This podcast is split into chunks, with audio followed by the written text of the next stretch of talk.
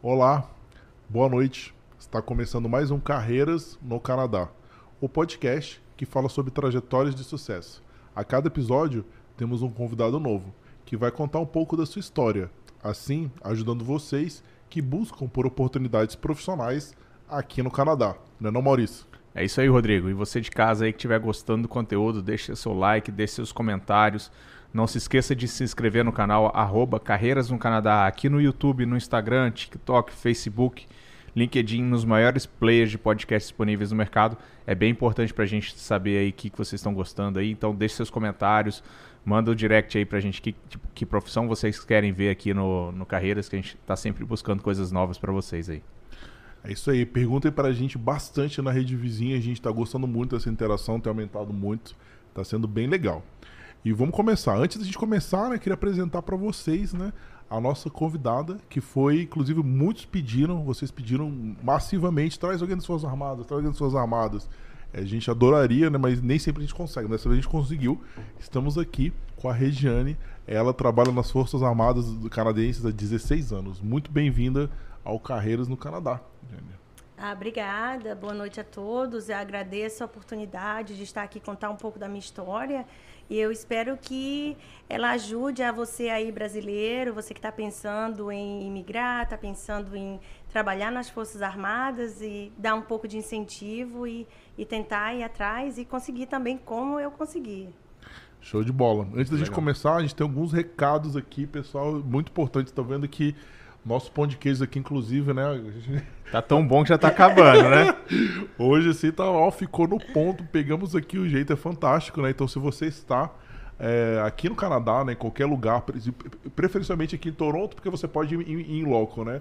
Então, o Brasília Market, né, faz com que a gente mate aquela saudade, né, que a gente tem do Brasil com, com a variedade incrível, né, de produtos brasileiros. Eles estão localizados no 2915 da Dufferin aqui em Toronto que é uma travessa da Lawrence com a Dufferin, né? Então, temos ali o pacote que vem eles. É, o pão de queijo, marca própria do Brasília Market, né? Marca própria deles e eles também entregam no Canadá inteiro. Bem legal. Temos aqui também a Emily, da Yes Recruitment, nossa super parceira. Ela é uma recrutadora lá do Atlântico. Então, se você está no Brasil, ela consegue dar sponsor, né, da, através das empresas que ela tem parceria, consegue contratar pessoas diretamente do Brasil devido às facilidades migratórias que existem no Atlântico. Então é bem interessante, o contato dela está na descrição. Entre em contato com ela que ela vai poder assessorá-los da melhor forma possível. Temos também aqui a Letícia, né, do Zero Proficiência. A gente já entrevistou a Letícia. A Letícia ela é bem nova, ela tem 21 anos, mas ela é muito empreendedora. Ela já fez um estágio na NASA e ela criou essa empresa chamada Do Zero Proficiência com aulas de inglês, francês e espanhol durante, é, é, durante todos os dias, né, duas horas por dia de conteúdo. É um conteúdo vasto, é uma, é bastante matéria, né, ela permite que você consiga avançar na língua em um período muito mais curto que os outros cursos semelhantes do mercado. Né? Então temos aqui na descrição se você quer aprender, principalmente o francês, que a gente tem reparado que a imigração tem dado mais valor para as pessoas né, que são falantes de francês. Então é a chance de vocês conseguirem evoluir nesse idioma ou no inglês também, ou caso se interesse por espanhol, também ela tem essa opção.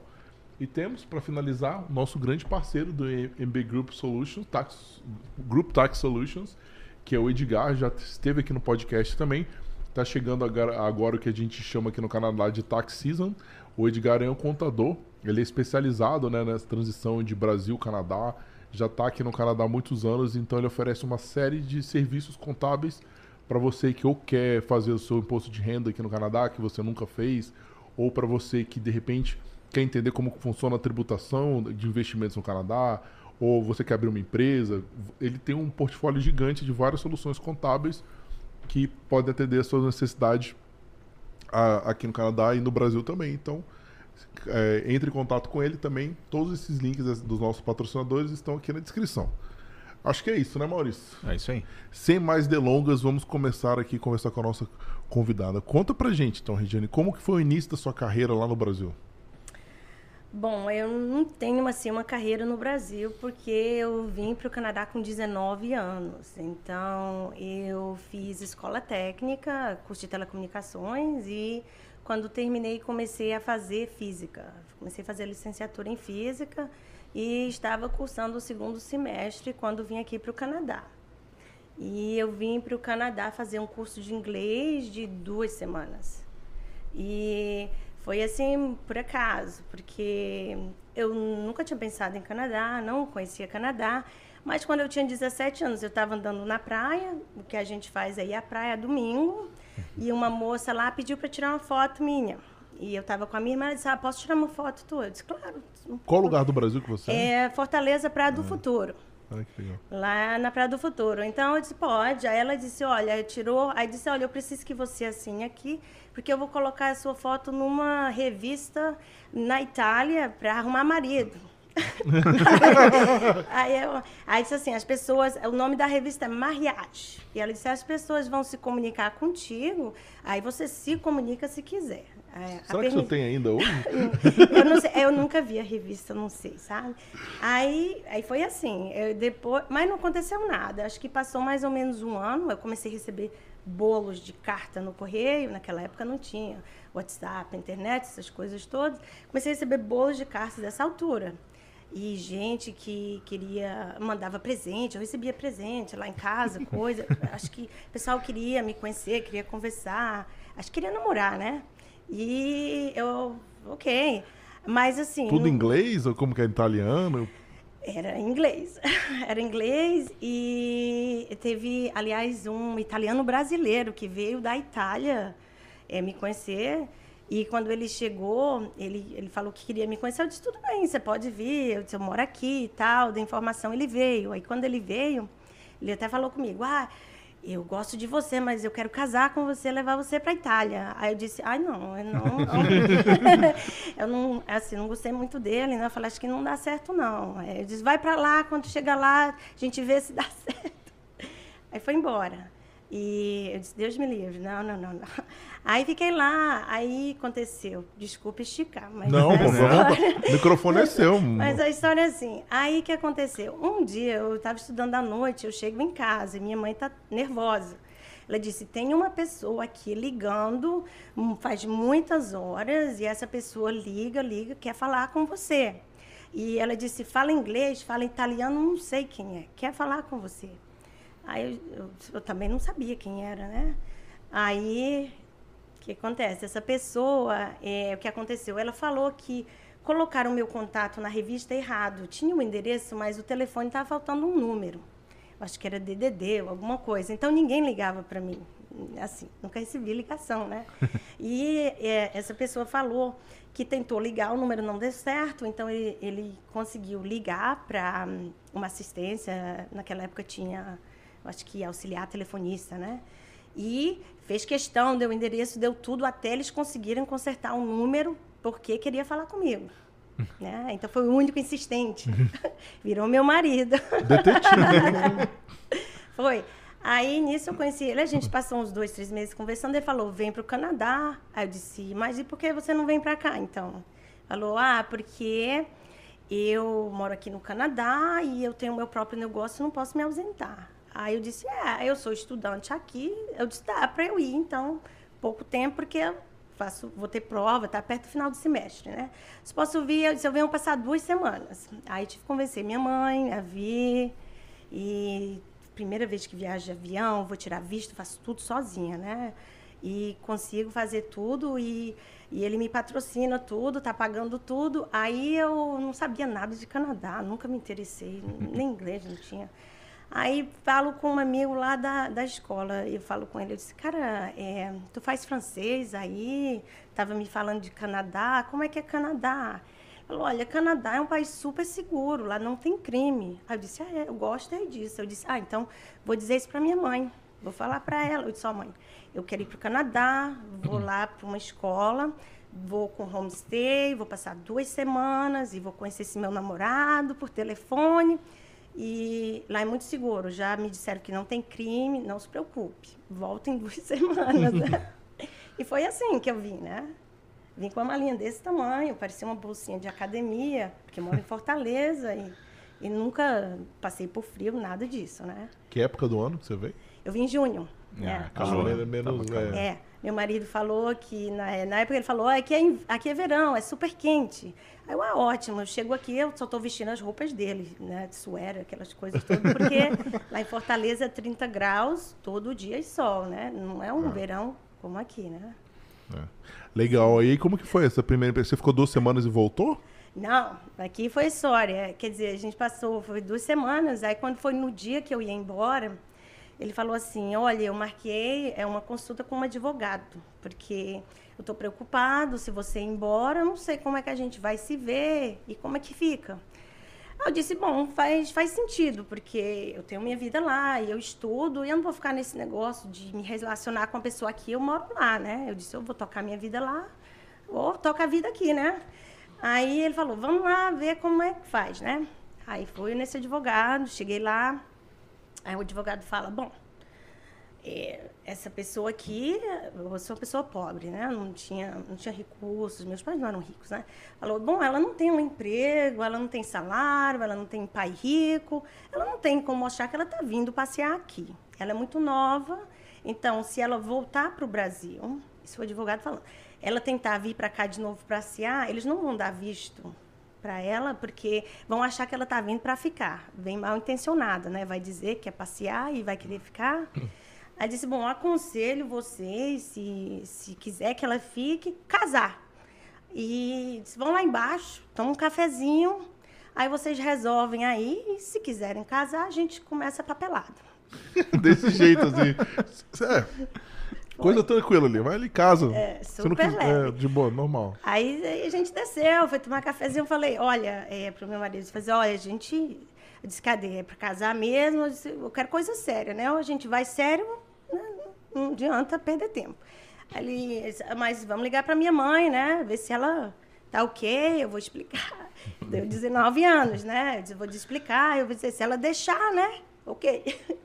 Aí já é calling card naquela época, né? É. Pega o calling card, lá no orelhão, ligo para minha mãe, ei mãe, é assim, tô querendo casar, tô aqui no advogado. Ele disse que era bom, né? Casar, porque e fazer festa e, e convidar a gente, tirar foto e depois mostrar né, a festa toda. Eu falei, mas é, é assim, é, eu estou super feliz, eu acho que estou bem aqui e quero, e quero casar. Você deixa, né? Aí ela vai, ah, se você quer, ok. Foi gente boa, é, né? Tranquila. É. Aí não voltei. Vim passar duas semanas e não voltei. Caramba. Aí você, você, quanto tempo foi dessa decisão até o casamento em si? Acho que eu casei com uns três meses, porque tinha que casar rápido, né? Pra fazer a papelada, né? É, no sponsorship. É. foi rápido, é. Foi, foi super. E aí, mas como que foi essa ambientação no Canadá? Que, que foi as primeiras uh, profissões que você teve? Ou no início não? Você estava tentando entender? Porque você não falava a língua ainda, né? É, não. Eu, eu fazia faculdade lá e é a primeira coisa que eu falei para o meu marido, olha, eu faço faculdade lá, eu vou ter que fazer faculdade aqui. Eu quero saber como faço faculdade aqui, né? Aí a gente foi na York University, aqui que era pertinho, ele tinha uma fábrica aqui pertinho.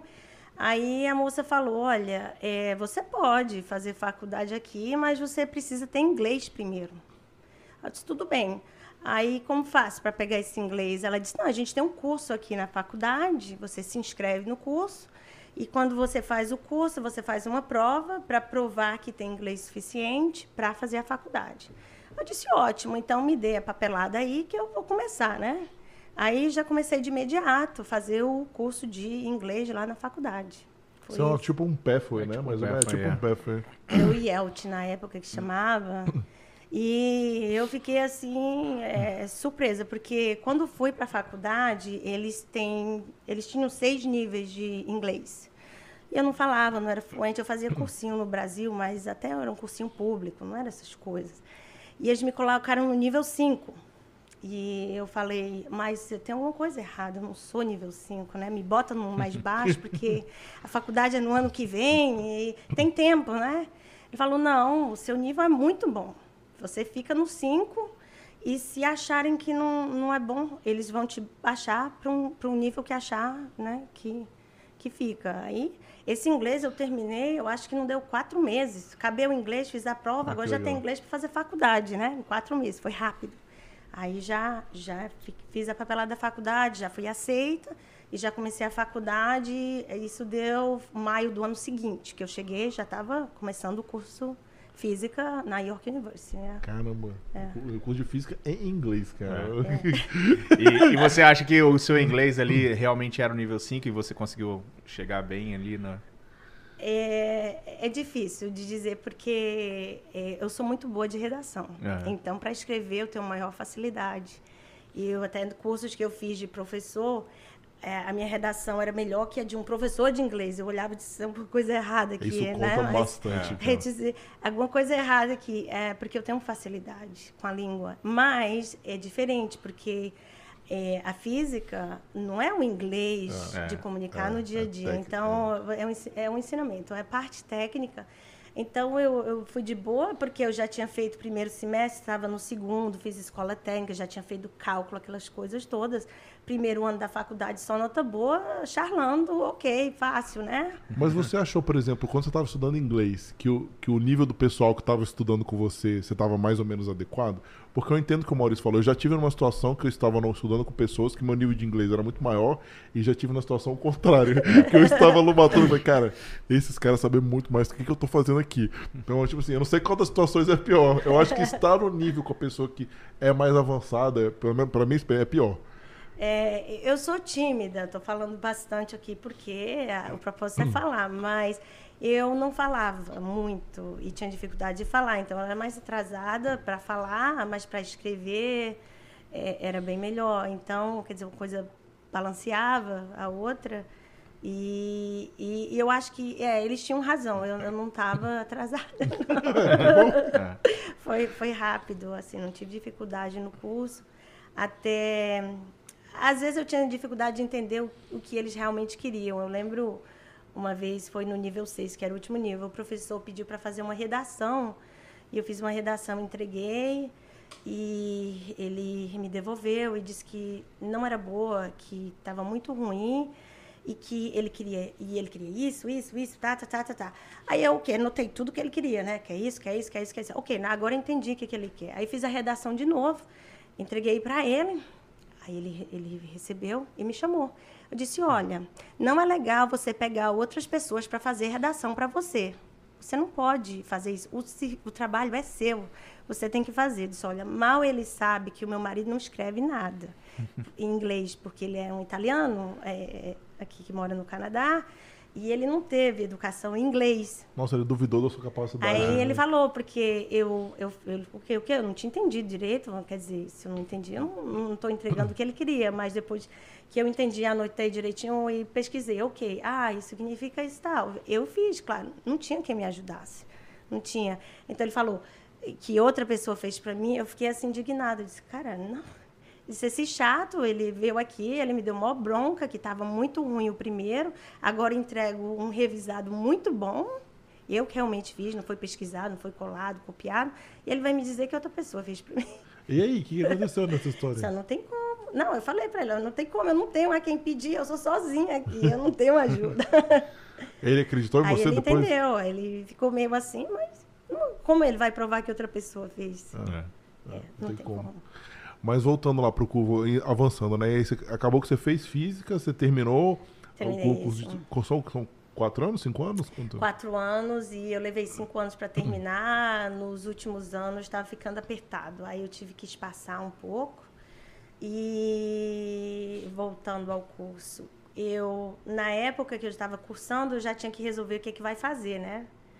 Que, que eu vou fazer? Já tem que pensar em ganhar dinheiro, o que, que vai ser minha vida. Até então você não trabalhava? Não trabalhava porque a minha situação é um pouquinho difícil. Eu morava aqui em Toronto, sempre morei de basement e meu marido morava em Collingwood. E ele ficou lá, e então eu ia todo final de semana e voltava e ficava aquela coisa toda.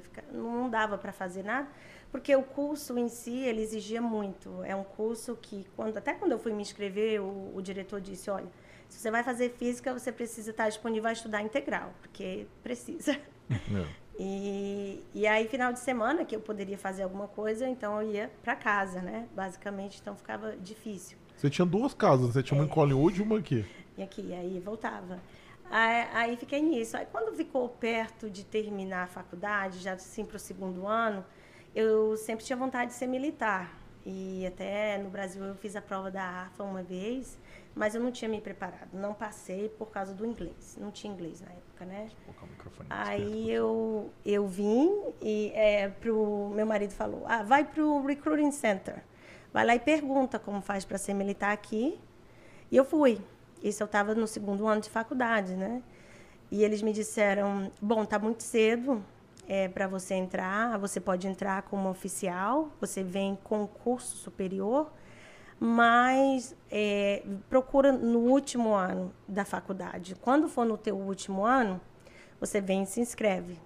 Porque a gente só pode te contratar quando você tiver o diploma. A gente pode até começar um pouquinho o processo antes, mas você não vai ser contratada como oficial sem é, o teu bacharelado né? Você tem que ter. Aí eu fiz isso e o que aconteceu? Deu maior zebra. Deu muita zebra por ser brasileira, porque quando eu fui no último ano me inscrever, eu fiz a ficha e e aí fiquei voltando lá e ligando, querendo saber o que está acontecendo, né? Você já era cidadã canadense nessa época? Já, já era é. cidadã, porque é. quando eu fui lá no meu segundo ano, ele falou, primeiro tem que ser cidadã é. canadense. É. Eu já estava na fila lá, querendo... Primeira coisa, ser cidadã, já estava com... Tinha pesquisado já bem de antes que precisava, né? Aí já era cidadã e tudo, mas era esperar para terminar a faculdade, né? Aí quando me inscrevi, não acontecia nada. E eu disse, pô, vou terminar a faculdade e não vou ter esse emprego, o que, que eu vou fazer? Eu tenho que pensar em outra coisa. Aí acabei indo lá uma vez e perguntava o que era e eles não diziam nada. Aí deu uma prensa lá no cara, chamaram outras pessoas e disse, oh, eu quero uma resposta, eu quero saber por quê que nada anda e eu quero saber o status. Vão me contratar, não vão? O que é? Eu quero saber, porque se não vai, eu vou para outra coisa, né? Eu estou aqui confiando nisso. Aí ele, não, é assim, olhou e falou, olha, é porque a gente tem é, o Reliability Screening. E é tipo um background check é, da parte criminal da pessoa. E como você saiu do seu país é, depois de 16 anos, a partir de 16 anos conta é, como tempo que eles têm que checar. Você veio para cá com 19, então essa época que você morou no Brasil, entre os 16 e 19, a gente tem que checar que você não tem antecedentes criminais. Isso eu já tinha dado aqueles certificados que eles pedem para dar, mas ele falou esse cheque que a gente faz ele é interno ah. e é o governo canadense que entra em contato com o governo brasileiro para receber uma resposta direta deles. Ah. E ele falou: se o Brasil não responde, o Canadá não te recebe. Hum. Aí você e... já viu onde tinha botar pressão já. Né? Aí ele falou: não tem como, não é da gente, a empresa faz esse check e a gente não tem previsão nenhuma, porque a gente não controla o governo brasileiro. Né? E aí, o que, que você fez? É, aí o que que faço, né? É bom. Aí, Consulado. Eu disse, putz, o é, que que eu vou fazer agora? Me formei em física, que que vou, como eu vou ganhar dinheiro? Comecei a perguntar, falei com a sobrinha do meu marido, ela falou, olha, eu eu fiz o curso para ser professora. Professor aqui no Canadá ganha super bem e é um emprego bom e tal. Aí ela disse, mas é, não, aqui no Canadá é muito concorrido, em Ontário, para ser aceito pela faculdade. Ela disse, a gente não é aceito aqui, eu não fui aceita, eu fui fazer o meu curso em Buffalo, Nova York, estado de Nova York, e fiz o curso lá no Canígios, e quando é, terminei o curso, eu me, me regulamentei lá como professora e transferi para cá, e sou professora aqui, e fiz a minha prática aqui. Eu falei, ok, é nessa aí que eu vou. Aí lá vai botar uma segunda mortgage na minha casa para pagar esse curso. Na época era 25 mil dólares para fazer o programa lá, para ser professor. E o que aconteceu? Aconteceu uma zebrinha assim, porque ela tinha me dito que era muito difícil ser aceito aqui. E eu pensei, nossa, essa menina, ela é super inteligente, ela nasceu, criada aqui. Se ela não é aceita na faculdade, quem sou eu para ser, né? Para dar aula na faculdade? Não, né? para ser aceita para estudar na faculdade aqui em Ontário. É. Para ah, ser aceita, porque é muito concorrido a vaga para entrar, né? No programa de professor é concorrido. Aí eu pensei, o meu, meu rumo é ir para esse college aí que ela foi, que é particular lá dos Estados Unidos. Mas eu fazer, de qualquer forma, eu vou dar entrada nas aplicações daqui. E eu dei entrada em quatro escolas. Eu fui aceita em três, só me rejeitou a York. que foi onde eu. Você se formou ainda. Foi onde eu me formei. Eu fui aceita até pela Queen's, que é uma das, Ah, da- das é. universidades muito boas aqui do Canadá. Só que o que aconteceu? Quando eu, eu, eu entrei em contato com a escola lá dos Estados Unidos, ele disse: já, que, já pode começar a semana que vem? Era assim, muito rápido, né? Aí, e esse processo da aplicação aqui do Canadá demora meses, você tem que estar dentro do ciclo, do semestre. E eu coloquei, e eu não sabia se ia ser aceito ou não, isso eu também não quero perder tempo. Eu vou para lá, estou cansada de morar em basement e ir voltar de Toronto. Se eu for eh, fazer esse curso em Buffalo, é um passeio. Eu vou para lá segunda-feira de manhã, passo o dia, durmo, terça-feira tem aula, venho embora de tarde. Falei, eu prefiro isso que ter que me mudar de novo, fazer mais de um ano, ficar longe, ir para aula todo dia, tá sem saco para isso já. Aí, aí fiz esse programa. E, e foi assim, eu estava fazendo o programa e recebi eh, as aplicações das escolas que tinham sido aceitas. Eu disse, ai, que pena, seria mais barato, mas tarde, né? E fiz lá. Aí, o que acontece? Faço o curso, venho, venho fazer minha prática em Collingwood. Eu sou de Collingwood e consegui uma escola pública e uma católica. Vou dar aula de física e matemática lá, porque é a minha prática, tem que passar meses dando aula, né?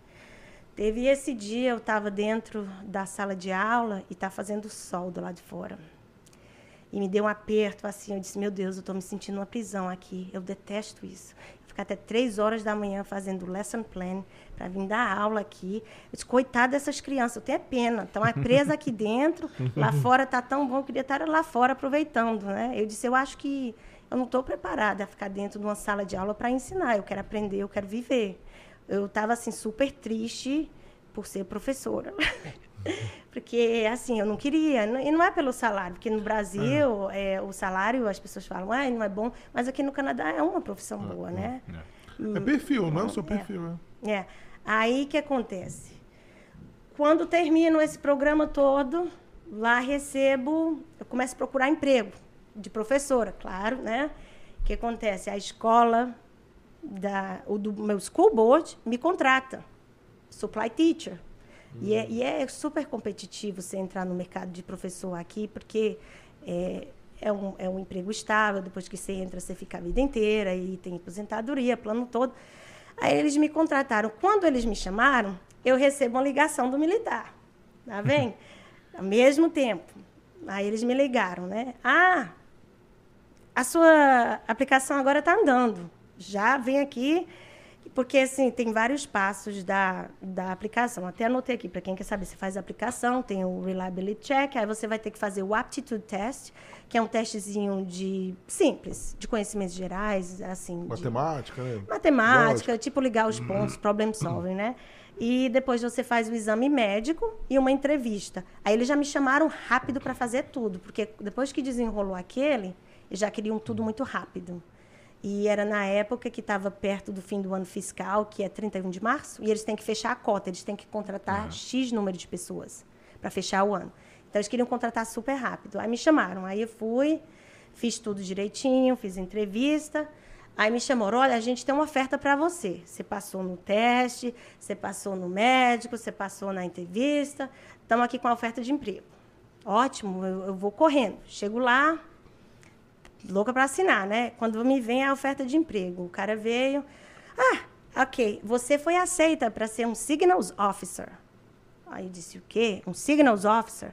Eu não quero isso. Eu, eu quero ser uma silly officer, porque signals officer faz a mesma coisa assim, mais ou menos da minha área, mas é, é ele faz parte do exército e lida mais com a telecomunicação e a comunicação de terra. E eu queria ser da aeronáutica. A minha primeira opção foi CILI, é, que é da aeronáutica, é Communications and Electronics Engineering Officer. E eu falei, bom, é, mas eu não quero isso. Eu disse, mas você colocou aqui na sua aplicação segunda opção, Signals Officer. Eu, bom, mas assim, eu não quero e eu não queria colocar. Mas o rapaz que estava aqui, ele falou que eu tinha que colocar alguma coisa para constar no formulário. E eu falei para ele, olha, eu, eu, eu posso colocar, mas eu não quero. E ele falou, mas bote de qualquer forma. E eu coloquei. Aí eu, eu não, infelizmente, olha, eu já esperei demais, são dois anos, levou dois anos, eu, eu já esperei muito por isso, já estava chateada, eu disse, eu, esse é o emprego que eu mais quero na vida, mas de Signals Officer, não. Aí, aí fui embora. Aí fui chorando, Mas fui muda chorando. muito, assim, qual que é a diferença na prática? Só pra entender. É porque é exército. Ah, você não queria o Eu exército. não queria exército. Ah, entendi. É, e, e as telecomunicações, ele vai lidar mais com a telecomunicação de terra. São os rádios, eles lidam muito com rádio, que se comunicam entre os veículos de terra. E o ambiente de trabalho é completamente diferente. Uma base aérea de uma base eh, militar do Exército. É, é de água pro vinho. então, a- e eu fui para casa chorando. Ai, que chato. E aí falei pro meu marido, eu disse, por que, que eu disse que não queria? Eu disse, eu fiquei com tanta raiva na hora que eu disse para ele que só de mal não queria, né? Mas assim, eu falei, nossa, eu estou desperdiçando é, a oportunidade da vida, né? E, e aí eu, eu fiquei, ai, talvez eu devia voltar lá e dizer que aceito, mas eu disse, como é que eu vou aceitar? Eu não quero isso, né? Aí, aí não. O que acontece? Não deu dois dias, recebo uma ligação. E ele me ameaçou para eu assinar o papel. Ele falou: olha, você sabe que se você não aceitar essa oferta, você vai para o fim da fila. Tem muita gente aqui já aguardando para entrar. A gente vai te botar no fim da fila. Eu disse: não me interessa, eu não quero, né? Aí depois disso. né, personalidade forte, né? é, É legal. aí eu fui lá bem, bem resistente, mas eu vou para casa chorando, né? aí, deu dois dias, recebi uma ligação. Aí eles falou, olha, a gente tem uma oferta para você. Aí, oferta? oferta? É, Ok, é oferta, né? Aí, aí diz, é, a oferta para o emprego que você quer. Aí eu vou correndo lá, assino. Assino na hora, quero. O que eu mais quero é isso. Só que, você entendeu o meu lado, eu estava super despreparada, porque fazia dois anos que eu ia nesse processo, não sabia se ia chamar, quando ia chamar, quando chamou foi de uma vez, e quando foi para começar foi tudo de uma vez, né? Então, eu tinha sido contratada por esse school board e eu fui, fiz o treinamento, me, me até me cadastrei com eles, só que era supply teacher, então eu só ia quando eu queria. Eu tinha que aceitar o dia para ir, então eu não podia ficar sem ir, né? E aí eu coloquei aquilo de molho e fui para esse. Quando chego lá e eles vão assinar a papelada, eh, fazer um enrollment da gente, eles dizem: "Olha, deu uma zebra. Deu uma zebra, é, o curso de vocês foi cancelado. Não tem curso, porque a primeira coisa que você faz, você assina e você vai fazer o bootcamp. Você vai para o treinamento militar, de três meses lá, sofrer para, né, só a camisa lá para fazer.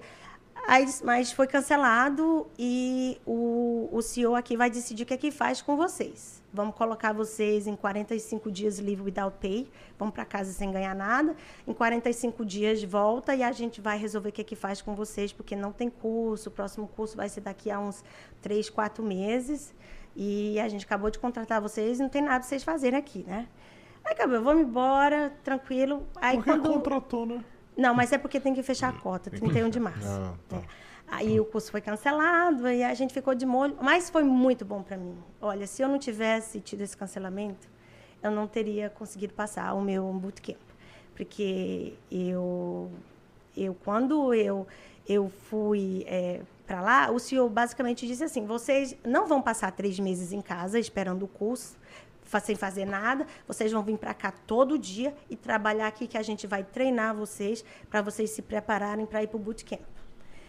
Aí, ótimo. Isso aqui era em Toronto, né? Lá vai eu, volto para Toronto. Aqui no Recruiting Center, ali, a Young and Shepherd. Vou trabalhar lá todo dia. E a gente começou a fazer exercício físico. Então, ele começou a treinar a gente. Porque o cara me chegou lá, faz aí uns push-ups. Eu, o que é isso? Um push-up? Não, push-up é assim, vai no chão e puxa assim com a mão, o corpo sobe. Aí ele mostrava, eu disse, mas não sobe nada aqui, eu não sei fazer isso, eu não, não fazia exercício, não era de academia, né? E, e assim, não tive assim, aquele tempo de preparação.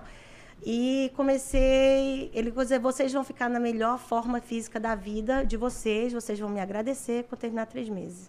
Eu comecei, eu nunca tinha corrido na vida. Quando eu comecei a correr, ele falava, bom, tenta, tenta dar um pulinho assim.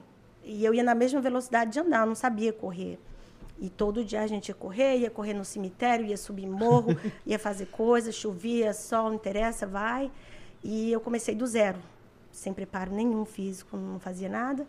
E no final de três meses, a gente fez uma corrida de 17 quilômetros do centro até a Cientala. Nossa. Era a forma física que a gente conseguiu em três meses. Era intensivo, direto, malhava de manhã e de tarde eles ficavam ensinando coisas burocráticas, a vestir uniforme, certas coisas lá. Isso me preparou. Se eu não tivesse isso, eu não tinha conseguido passar no bootcamp. O bootcamp é muito pesado? Muito pesado, muito muito. A gente marchava 25 quilômetros por dia uh, nos exercícios quando a gente está no, no mato. Você passa sete dias lá sem tomar banho, só comendo de, daqueles pacotes lá, dorme em tenda. É, é fisicamente, sem dormir, fisicamente é, é muito puxado. Eles diminuíram o curso agora, você tem aí uns três, quatro semanas menos. E tinha isso que se você é, não passasse, falhasse em alguma coisa, você não poderia continuar o curso. Você volta, mas começa do zero, do dia um. Porque Caramba. só passava quem conseguia ficar até o final. Cara, eu fico imaginando, né? É, é terrível. Você lembra-se de alguma coisa assim, falou, olha, chegou no seu limite alguma vez, falou, daqui não, não consigo? Não, eu falei para mim mesma, eu só saio daqui morta, ou morta ou graduada. eu não saio daqui sem. Eh, até que eu quase morri lá também. Porque eu tive. É, eu, a gente fica tão doente. É, você pega gripe, você tá fraco, você, você acorda 5 horas da manhã, vai malhar, corre, mora no sexto andar, sobe e desce escada direto, porque a gente não pode pegar elevador. E você mora lá, você não tem telefone, você não tem nada, você é cortado de tudo, é isolado.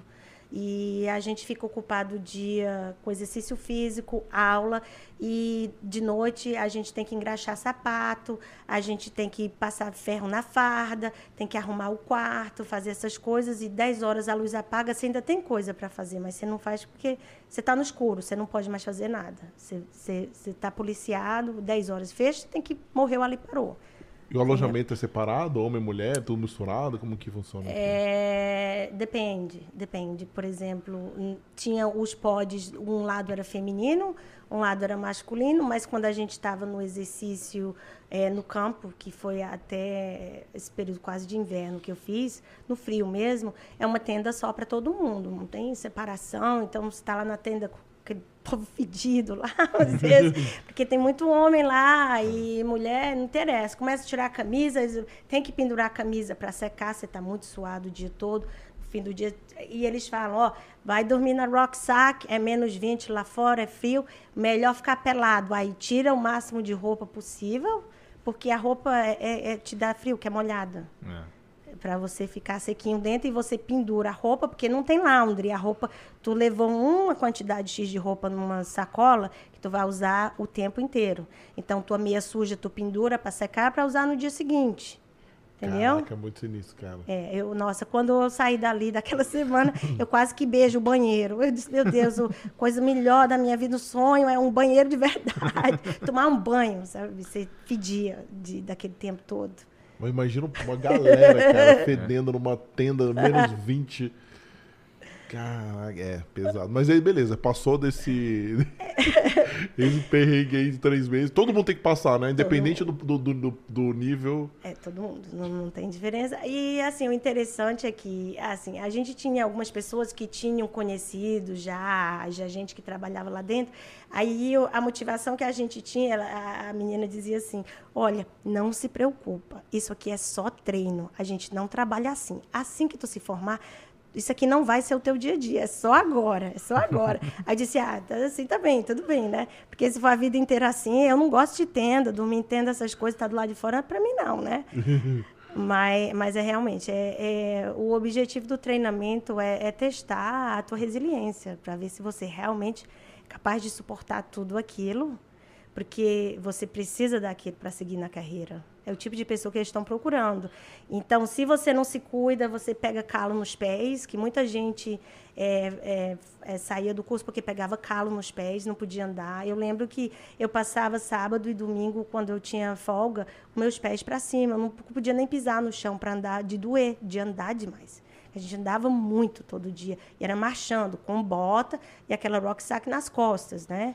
Então, é muito pesado. E se você não se cuida cuida do teu corpo, se alimenta bem, cuida dos teus pés, você pega uma infecção, você fica doente, você se machuca e você falha o curso. Caramba. É. Impressionante. Mas aí, é. quando passou nesses três meses, para você durar, demorar uns 30 anos. Né?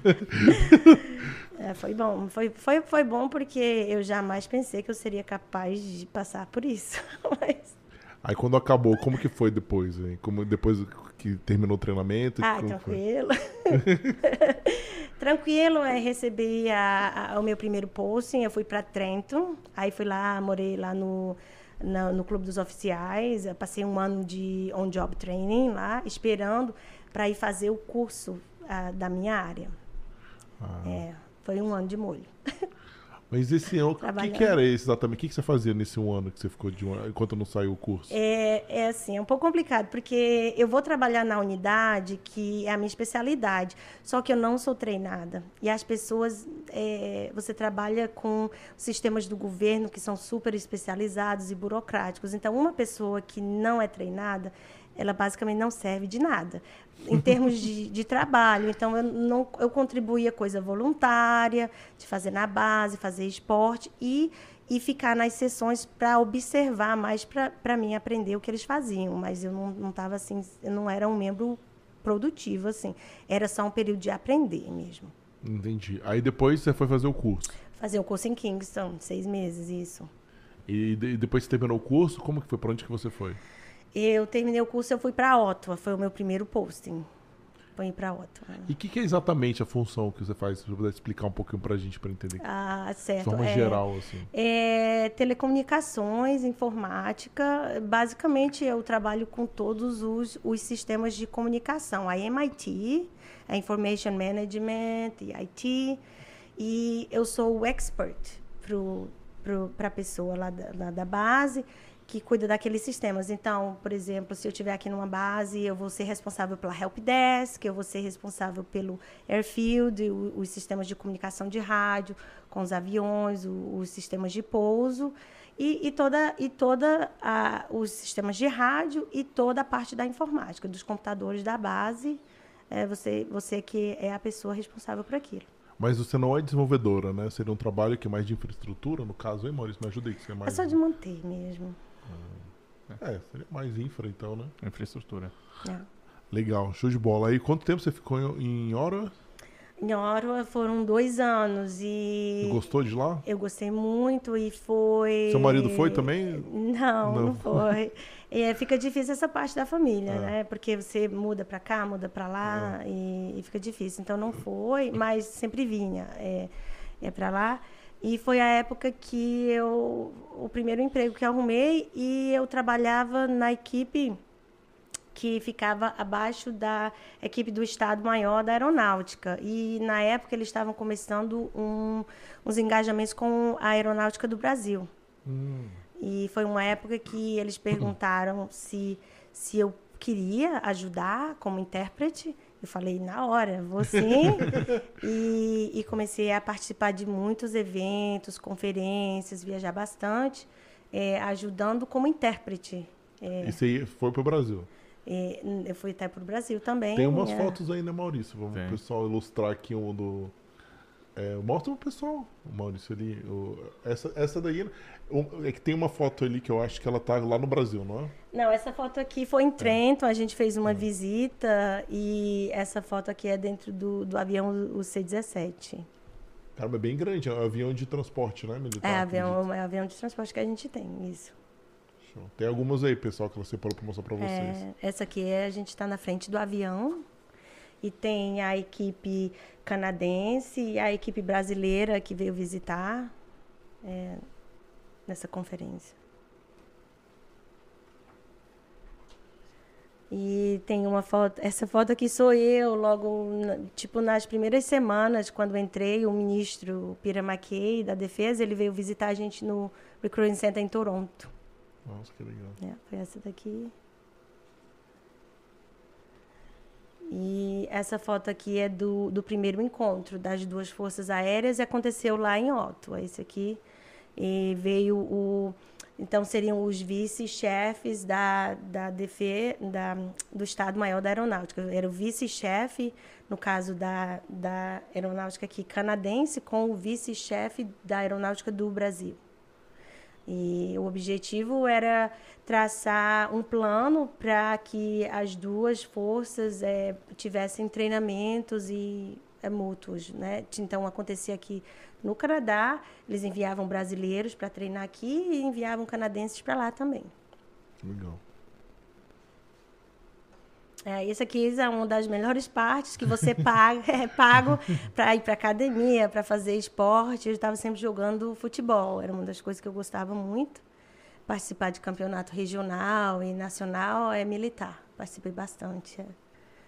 Coisa assim do. Bem legal. Legal. Não, show de bola. É, ela trouxe aqui pra gente, pessoal, uma infinidade de fotos. Selecionou alguns ali, porque tem bastante foto. É bem legal. Vamos continuar então. Aí ficou em hora. Qual foi depois de?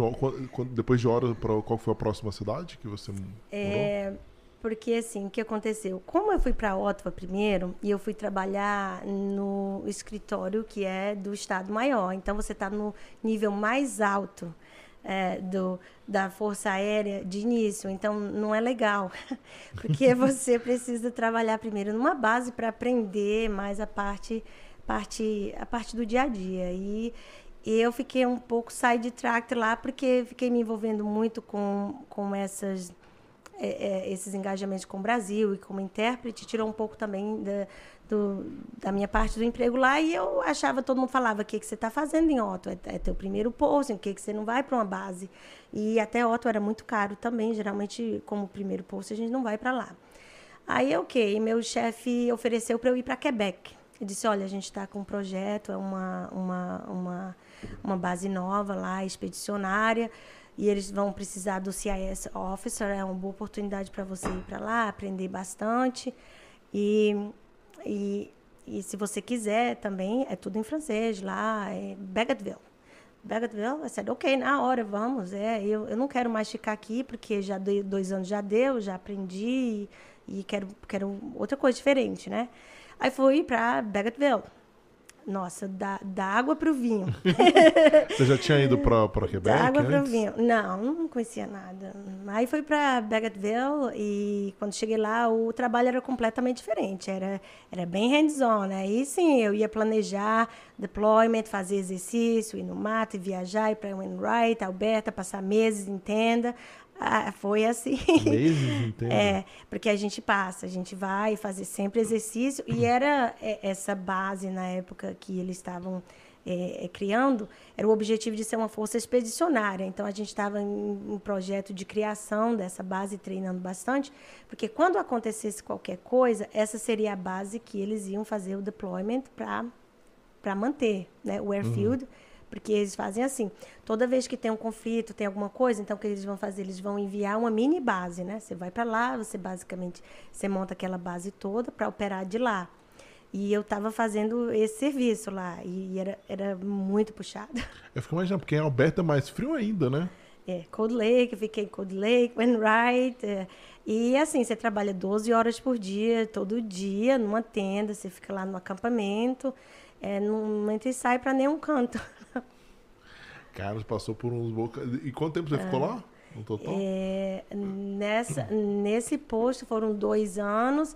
E depois de lá eu fui para a base, que eu fiquei como é, só assistência da base mesmo, dois anos. Mas também em Begativille, foram quatro anos lá. Isso em Alberta? Não, quatro anos em Begatville, Quebec, é. Ah. Alberta e os outros eram exercícios. É, ah, fui tá. até para França, Córcega, a gente pegou Você chegou a aprender francês é, ou não? É, sim, eu sou fluente no francês. Ah, já esqueci um pouco, mas eu, eu fiz até todas as provas, até pré-requisito para você conseguir a próxima patente, promoção. Né? Ah, entendi. Tinha que, tinha que saber o francês. Aí é. depois, você, depois você conseguiu vir para Aí depois eu tô ficando velha e tô decidindo, poxa, já muitos anos que moro longe de casa, eu vou ter que começar a focar em ter filho, né? aí falo lá, já tenho trabalhado muito, muitos anos de muita loucura longe, quero voltar para Ontário e quero focar em ter família. E foi aí que eu pedi e, e tive muita sorte, eles me acharam uma posição perto aqui de Collingwood e eu voltei para Ontário. Tem uma área militar ali perto de Colhoun, é, é? a base de Angus, SFP Angus. Angus. Isso, é, isso, eu trabalho, trabalho lá, isso. Ah, que legal, né? É, que, pô, sonho pra você ali do lado, né? Exato, exato. 45 minutos de casa. Sem trânsito também, Bruno disse. Aquela, aquela região. trânsito. Que legal, que legal. E nessa, nesse, nessa sua base que você está agora, você faz a mesma coisa que você fazia antes? Você mudou um pouco de área dentro? É, é muda- é cada, cada base e cada posição é completamente diferente o, o trabalho. Quando eu vim para Angus, eu vim para o Recruiting Center. É, eu comecei no Recruiting Center e voltei para o Recruiting, mas o, o Headquarters. Então, eu era responsável é, é, pela parte de projeto de IMIT de todos os Recruiting Centers do, do, do país inteiro. Era a minha parte de coordenar tudo para eles. Ah, legal. Aí hoje você trabalha com isso ainda. É, no momento, não. No momento, eu estou no processo de liberação. Então, é, eu estou nos meus últimos sete meses de carreira e já faço parte de um grupo de transição. Já fui, é, já, já saí de lá, do recruiting, e entrei no grupo de transição, que está me preparando para uma vida como civil. É porque você quis, né? Opção pessoal sua, né?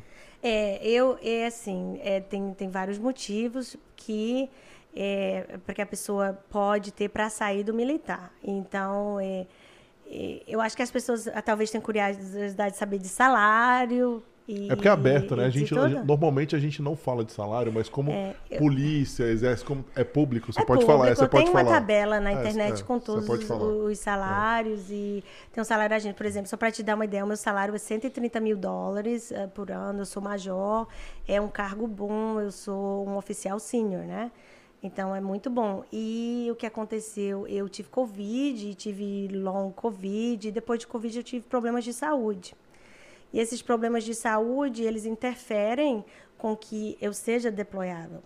Então eu não vou poder, então eu não me encaixo mais naquele padrão que eu vou poder, você que vai me mandar para a China, vai me mandar para qualquer canto, ali numa tenda, eu vou na hora, porque já preciso de outras coisas diferentes. Então, quando você alguma coisa na tua saúde muda, que você não está considerado fit para aquele serviço, então você entra num processo de liberação médica.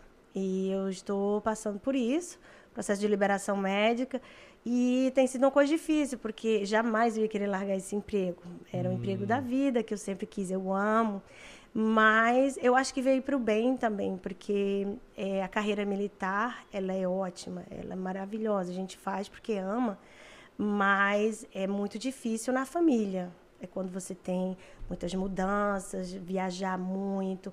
A cada dois, três anos a gente é, é movido de um canto para outro. Então você pode ir para Alberta, você pode ir para Iqaluit, você pode ir para qualquer estado. Não tem isso, é nacional, entendeu? Cali, meu, meu eu passei um mês lá no verão. Você passou um mês lá. exercício lá, foi legal. Olha, eu tenho Achei- milhares de perguntas pra você, vai ficar só bonito. nesse tema aí. Achei bonito. Quantas pessoas vivem lá nessa cidade? Aí eu achei estranho, porque, primeiro, é, é, poucas casas, as casas É? são esquisitas e, e lá tudo vem de avião, né? Não tem uma árvore. Não chega nada É só pedra. Você olha pedra, pedra, iceberg, né? Só vou parar um pouquinho pra explicar. E Iqaluit, pessoal, é no norte do Canadá, é circo polar ártico, é tipo assim, só vive esquimó lá. Resumido. Por isso que eu tenho, eu tenho uma base militar lá, provavelmente. Tem sim, tem sim. E, e como que é o dia a dia lá para as pessoas comuns sem ser militares? É bem tranquilo, é bem tranquilo porque eles têm um aeroportozinho lá que eles, que eles, que eles tomam de conta. E também tem essa parte do norte que tem, tem, tem, tem várias coordenação da defesa do país que tem que ficar na linha do É. norte, entendeu? Então tem pontos estratégicos que você tem que eu manter. imaginei, porque eu vi algumas histórias, né? Por exemplo, ninguém deixa a porta fechada, porque os polares entram lá, não pode deixar. Tem umas coisas assim que são surreais. É, é- é bem diferente a vida lá, é vida de esquimó mesmo. é.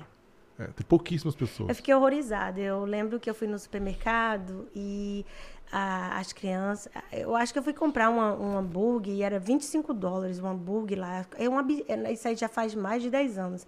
É um absurdo a, a comida lá. É ca- tudo super pessoas- mas caro. como que eles vivem? É isso que eu fico pensando, porque os esquimós não vão ter dinheiro para comprar isso. Eles, eles, eles pescam e eles têm Ah. alguns subsídios também que os locais recebem, né? E quem vai trabalhar lá recebe em dobro, triplo, senão não vai, né? É, é. Eu já vi algumas, algumas vagas ah, abertas para esses lugares. É sempre assim, tem que ser uma coisa de. O cara tem que abrir o cofre ali, Custo, senão. custo de vida é alto também, por conta que tudo vem de avião. Não, não E no verão, o que, que, que- que tinha para fazer? nada. trabalha, trabalha. É porque se o pessoal reclama de Ottawa, que não tem nada para fazer, imagina lá. Rota, uau, eu adorei rota. Hum. É, é, é uma vida diferente. Ah. Não é vida de shopping, de festa, de restaurante. Não existe isso. Ah, o pessoal gosta de pescar. Você ia lá na beira do rio, eles estavam lá pegando peixe e comendo cru na hora. É diferente a vida, né? O estilo é diferente. não, show de bola, é, não. Legal. Como que tá o chat aí, Maurício? Tem pergunta para ela? Tem, tem perguntas aqui do Vitor Barros. Né? Olá, Regiane, boa noite. É, primeira pergunta, pré-requisito, qual é o pré-requisito para ingressos na FFAA canadense, se basta só o PR? Uh, ele está falando nas Forças Armadas é. uh, canadense, é CAF, é Canadian Armed Force. É. eu te dei uma olhada aqui para poder passar informação boa, né, para você. é, é, no momento mostra que só o PR já serve e eu super é, aconselho o brasileiro que e eu, quem tiver, por exemplo, dificuldade em arrumar emprego ou não tiver uma área, tem um curso superior ou grade 12, você pode fazer a aplicação e você recebe bastante é, cursos, bastante treinamento e o salário muito bom, muitos benefícios, é uma carreira incrível. É, e também a questão da idade. Até 57 anos você pode entrar. Isso é incrível, né? Ah, então, é quer demais. dizer, é muito bom. Tem essa flexibilidade toda com a idade. Mas no treinamento com a idade, assim. eu tinha um cara na minha, na minha turma, ele tinha 52 anos. Aí eu olhei para ele e disse, cara, mas tu só vai ter oito anos aqui, você não vai conseguir ganhar uma pensão, tem que ter dez anos para uma pensão, sei lá. Aí ele falou, não, mas com 60 anos é obrigatório a aposentadoria no militar, a gente não passa de 60 lá. Ele falou, ah, não, mas eu já venho do serviço público, eu estou só tentando completar os anos para conseguir uma coisa. Então, tem gente que entra por, por motivos diferentes, mas é super tranquilo o processo de você ter o seu, o seu bacharelado do Brasil e você vai no Recruiting Center, chega lá e fala, oh, eu tenho esse curso, esse aqui é meu background, o que é que eu posso fazer? E eles vão te informar direitinho e vão te indicar o processo também de, não é traduzir o teu documento, mas é fazer uma equivalência. Você vai fazer equivalência e eles vão te aceitar com a faculdade de lá, o treinamento de lá para ser um oficial aqui, quem tem faculdade e quem não tem pode pode vir como é non commission officer. Então não precisa ter faculdade também. É, o, próprio, Vitor Barros perguntou aqui: college de dois anos são considerados nível superior para ingresso como oficial? É, normalmente não. Não, né? Não. É, ele, entra, ele pode entrar como técnico, por exemplo, pessoal da área de, de informática. Eles entram como técnicos. E no momento, se é o Vitor olhar no site, ele vai ver que tem signing bônus. Signing bônus é maravilha. Eu recebi signing bônus na época 40 mil dólares. Legal. Assim que com, completei o, o básico, o treinamento básico, recebi os 40 mil. Paguei meu student loan com ele. Também depois do que você sofreu no treinamento, ficou até barato. Isso.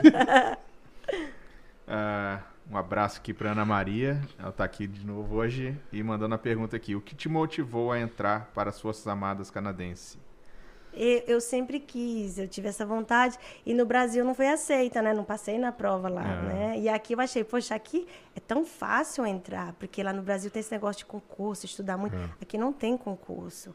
Você vai lá, você, você dá suas credenciais e tudo, e faz uma entrevista, se aceito.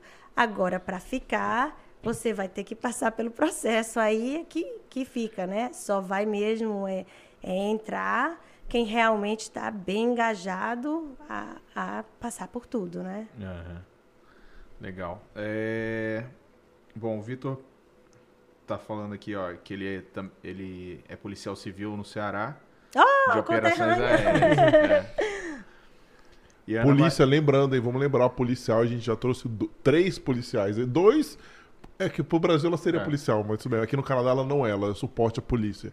Então assista esses episódios ah, legal, policiais. Né? Legal, Ana Maria perguntou mais uma coisa aqui, mas acho que você já respondeu, né? Se eles subsidiam os estudos. É, no momento, eu olhei no site e tem um, um programa que ele chama Direct Entry. Uh, uh, uh, Direct Entry, você já entra com o bacharelado, com o teu certificado, ou se você não tem, você entra com o processo para ser sponsored. E no momento eles estavam mostrando que eles estão dando a sponsorship para o Royal Military College of Canada. O RMC hum. é lá em Kingston. É a faculdade militar. Ah, que legal. Temos faculdade militar lá, então você mora lá, vive lá tem os quatro anos. E, e o bom disso, eu, eu por mim, se eu, se eu tivesse a cidadania mais cedo e pudesse, eu tinha entrado mais cedo. Do momento que você assina que entra, são anos de contribuição para a tua aposentadoria. Então, enquanto você está estudando, você recebe integral, já contribui para a aposentadoria, já recebe férias, você já é um empregado efetivo, né? E com tudo subsidiado. Quem tiver filho, quem tiver pensando que vou fazer, não quero gastar, conselho entrar. É, quem quiser, que gostar, porque é uma boa opção, você pode fazer é, o teu bacharelado. Agora, o CAT. CAT, você assina um contrato. Porque se eu vou passar quatro anos estudando, eu tenho um contrato que eu tenho que passar tantos anos X trabalhando. Se eu terminar meu bacharelado e dizer aqui vou trabalhar em outro canto, você vai ter que pagar o dinheiro de volta. No É, tem esse CAT. É, É, importante também Durante o meu mestrado lá no- nos Estados Unidos, tinha uns amigos meus que foram subsidiados pela empresa deles, né? As empresas bancaram o mestrado super caro. E a condição era essa, tinha que voltar a ficar dois anos na empresa, tem um senão você contrato. tem que pagar. É, tem um É. contrato de X anos, você já sabe, porque se vo- você pode quebrar o contrato, ah, não é pra mim, quero sair, sei lá, mas aí você Aí vai você ter paga. que pagar o É justo, né? Se para pra o- o pensar, custo é justo. Não o salário, né, mas o custo dos Do- estudos. dos é. estudos. Né? Durante, você trabalhou, né? Claro. durante eu tenho eu pergunto agora sobre o treinamento lá. do- é que Esse treinamento. Você ficou assim. é. Não, porque, isso é porque eu tenho alguns amigos Eu meus sou no fora Brasil. de forma. Olha, eu falei, quando eu cheguei nesse recruiting center, eles me falaram para correr. Eu disse, eu não sei correr, nunca corri na vida. Ele falou, vai assim. Aí eu fazia assim. Ele disse, "Ah, parece um galinha, assim. Não sabia. Ele falou, segura a mão, assim. Isso quer dizer, uma pessoa que vai do zero a 17 quilômetros É, em três meses, é. qualquer pessoa consegue, vou dizer. Não, é porque eu tô perguntando, eu tenho alguns amigos meus que são do BOP, né? Inclusive o, Ah, o policial bem. que a gente conversou é do BOP e eles não falam muito do treinamento, mas eu sou curioso, eu fico cutucando, né? Às Ah. vezes sai alguma coisa. Um primeiro treinamento do amigo meu, ele foi pro hospital, ele ficou internado duas semanas e não conseguiu, da segunda vez ele conseguiu passar. É. Então eu tenho uma noção, assim, então assim, eu- eu- não que eu saiba, né, que assim, os detalhes eles nunca vão me contar. Mas a, a questão que eu tenho desse treinamento, você recebia normalmente? Você podia sair no final de semana ou você tinha, é três meses lá? Não, são, são etapas, são etapas. É, o primeiro mês você é preso, não tem fim de semana, não tem nada, não tem celular, não tem eletrônico, é tudo confiscado, não tem nada. Você fica lá e o primeiro mês você se sente preso, você é completamente desconectado da, da- do mundo afora. E aquilo ali é, mexe com a cabeça de algumas pessoas, né? Você tem que se acostumar. Bom, isso aqui é a minha rotina, isso aqui é a minha vida. Eu sonhava assim com uma barra de chocolate, assim. Aí depois que quando começaram a liberar, depois a gente podia ir para uma lavanderia lá do outro lado, tinha uma maquininha lá, eu empurrava dinheiro lá, comer chocolate lá, aí já, ó, a vida já tá boa de novo. Já apareceu uma maquininha aqui com o Twix na época, né? Mas você recebia seu salário normalmente nesse primeiro É, a mês? partir do momento que você assina, você está recebendo. É. Você recebe de acordo com a patente que você tem. Cada vez se completa curso, coisa, aí você vai ser promovido, né? Ganha mais. Mas é interessante isso, né? Porque eles te botam numa situação tão horrível que, cara, qualquer coisa que vier depois é melhor. É, é bom, é, é tudo ótimo. E É você- tudo relativo, né? Você- É. E você entra, entra em qual patente, assim, quando você entrou? É, no meu caso é o Officer Cadet, que é zero, nada, Ah. o cadete. Aí depois do treinamento você vira segundo tenente, depois promovida a tenente, depois capitã, e é quase automático até lá. É só questão de con- concluir curso e etapas. Aí depois de capitão é por mérito, e já fica bem concorrido, né? Você conseguir o próximo. No meu caso, eu consegui major é, em 2019. Ah, que legal. E funciona que nem o Brasil, assim, tem trote, como que é? As pessoas, ah, assim, o cadete, eles são aquelas brincadeiras, como que é? Eu, eu tenho a impressão que aqui é mais sério as coisas, né? Não, Não, sei. não tem trote. Não, não, não, tem, não tem nada, não. É não, só- tranquilo, tranquilo. É, eu achei assim, o treinamento, é, é, as, as pessoas são ótimas, assim, cada um tenta ajudar, porque assim, é um- uma equipe, é um time. E eles fazem as equipes e ele disse, você é tão forte quanto o mais fraco da tua equipe. Então, legal. se, a tu, se, se o mais fraco não está rendendo, vai parte, eles dividem os grupos, né? Então, assim, é, o objetivo é de todo mundo chegar àquele ponto que todo mundo está no ponto que eles querem, que é o, que é o produtivo, né? Então, é isso, Isso- que você ajuda um ao outro. Isso é muito legal. Você me lembrou aquele, aquele livro, né, que virou um filme que é The Goal, né? Que é bem isso, eles estavam indo numa trilha. É bem legal. Esse filme é, é sobre como uh, mostra a eficiência né, de, uma, de uma linha de produção de manufatura. Aí tava tendo um problema na máquina, ele não sabia, né, como que resolvia aquele problema de manufatura. Aí eles foram fazer uma trilha e levaram, ele levou os filhos dele com os amigos. E nessa trilha, eles não conseguiam rápido porque tinha um gordinho.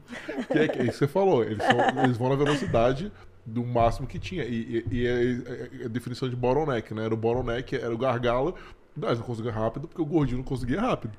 Aí botava o gordinho na frente, a galera conseguia. Aí, aí ele fez a analogia e descobriu que tinha alguma das máquinas lá que tava de reorganizar para fazer o bottleneck. Então é, é, bem isso que você falou. É. Esse é um é. clássico da administração, é. esse gol aí, clássico, clássico. É, é, é, time e a gente trabalha em equipe, né? O, o, objetivo é você se ajudar, todo mundo prosperar. Agora, é claro que o nível de reprovação é muito alto no curso, não porque é, intelectualmente ou seja complicado, mas é parte física. É gente doente, é, que se machuca, você, por exemplo, torcer um tornozelo, você quebra uma coisa. E, e eu acho que isso é quem quiser entrar realmente tenta o máximo possível estar tá com uma boa forma física, porque se você tiver uma lesão é difícil de recuperar e é para a vida toda que você leva, né? Não é só naquele, naquele momento. Era muita gente de cadeira de roda. Quando eu cheguei lá, a impressão que eu tinha, eu entrei no hospital, o que é isso?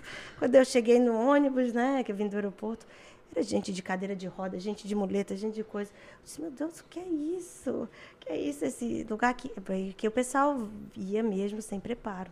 E ali seria eu, se não tivessem cancelado meu curso, não tivesse tido a sorte de ter a oportunidade de me preparar dentro do centro aqui em Toronto, porque eles não olham para a gente dizer, ah, meu Deus, você não sabe nem correr, não bota um pé na frente e um pé atrás, o que, é que você está fazendo aqui? Não, eles não te tratam assim. Eles te tratam, olha, você vai sair daqui na melhor forma física possível três meses, me olhe. E, eu, realmente, a gente estava matando ali depois de três meses. Mas é assim, é, é, é, é equipe. Você tá lá para trazer a tua equipe para cima, ajudar todo mundo, né? Legal. Tem Legal. mais pergunta aí, Maurício? Tem mais uma pergunta aqui da Ana Maria. Há quantos anos você está nas Forças Armadas? Ai, já vai fazer, vai fazer 16 em março ano que vem. São 15 e pouco, é, 15 e pouco. O Vitor, Vitor Barros aqui, mais uma pergunta dele aqui. Oi, Vitor. É, meu curso superior do Brasil e background como policial servem para o ingresso como oficial ou nesses casos o ingresso seria como praça? Ele não sabe se é assim que é, chama Não, é Canadá. oficial. É, é, qualquer curso de bacharelado é, é te dar a oportunidade de vir como oficial. E o só o que ele precisa ver é aconselho entrar em contato com o Recruiting Center, eles vão te dizer no, no, caso da minha profissão, eles aceitavam diploma em física, matemática, computer science, engenharia, elétrica, mecânica. Então, dependendo do bacharelado dele, eles vão dizer quais, quais são as, as posições que ele pode, ele, ele pode, ele pode entrar para trabalhar. Se tiver nível superior a, a bacharel para mestrado, doutorado, muda alguma coisa ou não muda nada? Hum, ah, no pouquinho, talvez eles te dão um, um incentivozinho maior. Você ganha um pouquinho mais. Mas o que vai contar ponto, ter mestrado, mas na frente é na época da promoção. É. Você ganha um pontinho a mais pela educação, né? Muito bom. Não, legal. Aqui não tem mais nada. Só lembrar o pessoal de casa aí que estiver assistindo, estiver gostando, deixe seu like, deixe seus comentários aí. Não se esqueça de se inscrever aqui no canal arroba Carreiras no Canadá, aqui no YouTube, no Instagram, TikTok, LinkedIn, Facebook, nos maiores players de podcast disponíveis aí no mercado. E vamos para os quadros? Bora. Manda lá, começa aí. Então tá, então, Regiane, a gente vai entrar nos quadros tradicionais do Carreiras do Canadá, tá? É, o nosso primeiro quadro é um quadro sobre lazer, né? Então, assim, é, muita, muita gente... É, so, foi uma discussão que surgiu na, no Instagram. Ah, ok. Né? E as pessoas estavam reclamando que quando elas mudaram para cá, perderam muito do lazer que ela tinha no Brasil. Né? É. Então, conta um pouquinho, como foi para você sair lá, lá de Fortaleza aos 19 anos e chegar aqui no Canadá e... Ela perdeu o lazer quando ela entrou pro exército, para a aeronáutica. É, meu... E, e é. agora mais estabilizada, é, como é que você supre se, se teve essa perda ou não? É, é bom, é que realmente, é, eu venho de Fortaleza, lazer lá, dançar forrozinho todo fim de semana e tomar banho de praia no domingo, comer caranguejo, é, é, é, muito bom lá. É, não, não existe aqui, nossa, deprê total, é, nesse sentido. Mas, assim, é, como é, nessa época, assim, o meu foco não era muito lazer, era estudar, e eu estou super feliz estudando. Quando eu fui trabalhar, meu lazer era trabalhar e participar de campeonatos, essas viagens, experiências incríveis que tive através do meu trabalho. Então, quer dizer, isso aqui é muito melhor que qualquer lazer. Até tive a oportunidade de participar de muita coisa boa, viagens, enfim. É, são experiências únicas, já, jamais vou ter na vida. E, e lazer agora, pô, minha vida mudou, eu tenho filhos, então o meu lazer é, fica em torno dos meus filhos, né? Levo eles para fazer alguma coisa que eles gostam, né? Fim de semana. Não, legal. É, vamos para o nosso segundo quadro. É uma pergunta bem simples e direta uhum. ali, né? Então, o que, que é o Canadá para você? Ah, eu, eu acho que é, é o que me deu uma oportunidade. Eu tenho muito orgulho do Canadá e eu detesto frio. Então fica difícil, porque venho de Fortaleza, detesto frio, mas eu gosto muito do Canadá pelo fato de dar oportunidade a você por mérito. Então, não importa se você chega aqui no zero, sem nada, você vai ser o que você quiser. Você vai ter essa oportunidade e a impressão que eu tinha, eu não tive uma vida adulta no Brasil trabalhando lá, mas a impressão que eu tinha quando eu morava lá é que você precisava de um peixe, ou de um contato, ou de alguma coisa. E aqui eu acho que as pessoas te tratam como você é. Elas não vão olhar o teu status social. E, isso, para mim, eu acho que é estar em casa. Não, muito legal. É, e vamos agora para o nosso quadro tradicional aqui, que é o sal na neve, né? Que a gente faz essa analogia de jogar o sal okay. nas ruas, nas calçadas, né? Para derreter o gelo e, e livrar o nosso caminho para a gente passar, né? Então, quais são as maiores dicas que você dá para as pessoas que querem vir aqui para o Canadá e entrar nessa área militar, né? Ser um oficial militar. Quais é. são as é. dicas que você dá? Bom, a primeira dica e a mais importante é o mais importante que você precisa para suceder, ser, ter maior sucesso, é tá aqui. Tá, tá aqui primeiro. Então você tem que se perguntar o que eu realmente quero. O que eu realmente quero. Eu quero realmente ser um, um oficial militar? Se você responder que sim, você está respondendo que você aceita tudo isso que eu disse, mais, mais, na maior felicidade, que você está aberto a tudo isso. Então, é, o, você ter a convicção do que você quer, primeiro. Então, você tem que pesquisar dentro de você o que você realmente quer.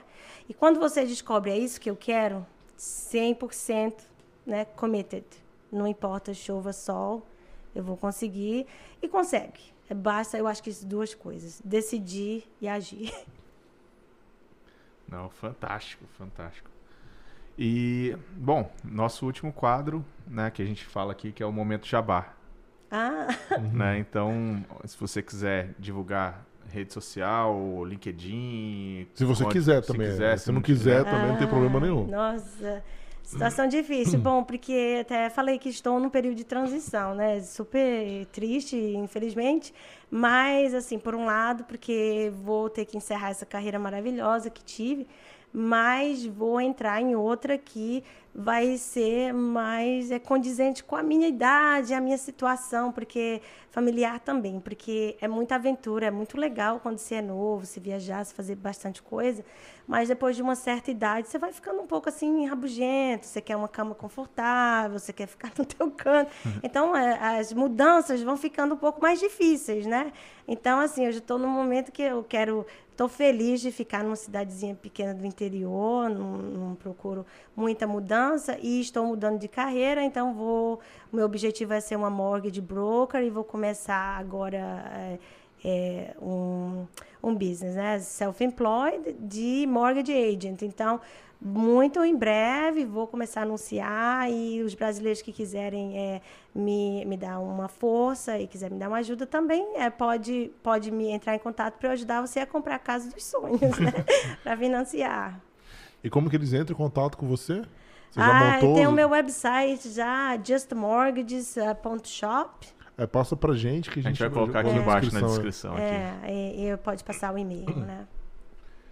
Não, legal. É, Show de bola. Não, é bem interessante, né? Realmente a gente não tinha conversado, a gente está aberta né, a conversar com outros oficiais militares, inclusive se você puder indicar outros brasileiros em outras, eh, outras forças, eh, tanto na Marinha, né? Como na, no Exército mesmo, seria bem interessante. Que o pessoal gosta bastante, É. né? Policial, então, nossa, a gente é um policial aqui, né? A galera surta. A gente tá atrás, a gente sabe disso, pessoal. A gente tá atrás dos policiais, da polícia montada, mas a gente não conhece. Inclusive, se você Conhecer, não, alguém, não, a gente não, tá não. atrás desses policiais, tá no nosso radar. Eu já mandei mensagem no grupo de policiais brasileiros aqui. Procurando. O Lucas tá ajudando a gente, mas demora. Né? Ele tem que, é um que conhece o outro, que conhece um que conhece. A gente vai, a gente vai chegar lá, A né, gente Maurício? chega lá. Chega lá, tem É. que ter paciência. Queria agradecer a todo mundo que ficou aí com a gente, foi bem legal. Bate-papo, só sobrou um pão de queijo aqui. Deixa pra... É, você é o nosso convidado aqui, né? Tá bom, obrigada. obrigada. Muito bom pão de queijo. E é isso aí, pessoal. Até semana que vem. Obrigado, boa noite. Agradeço, noite. obrigada.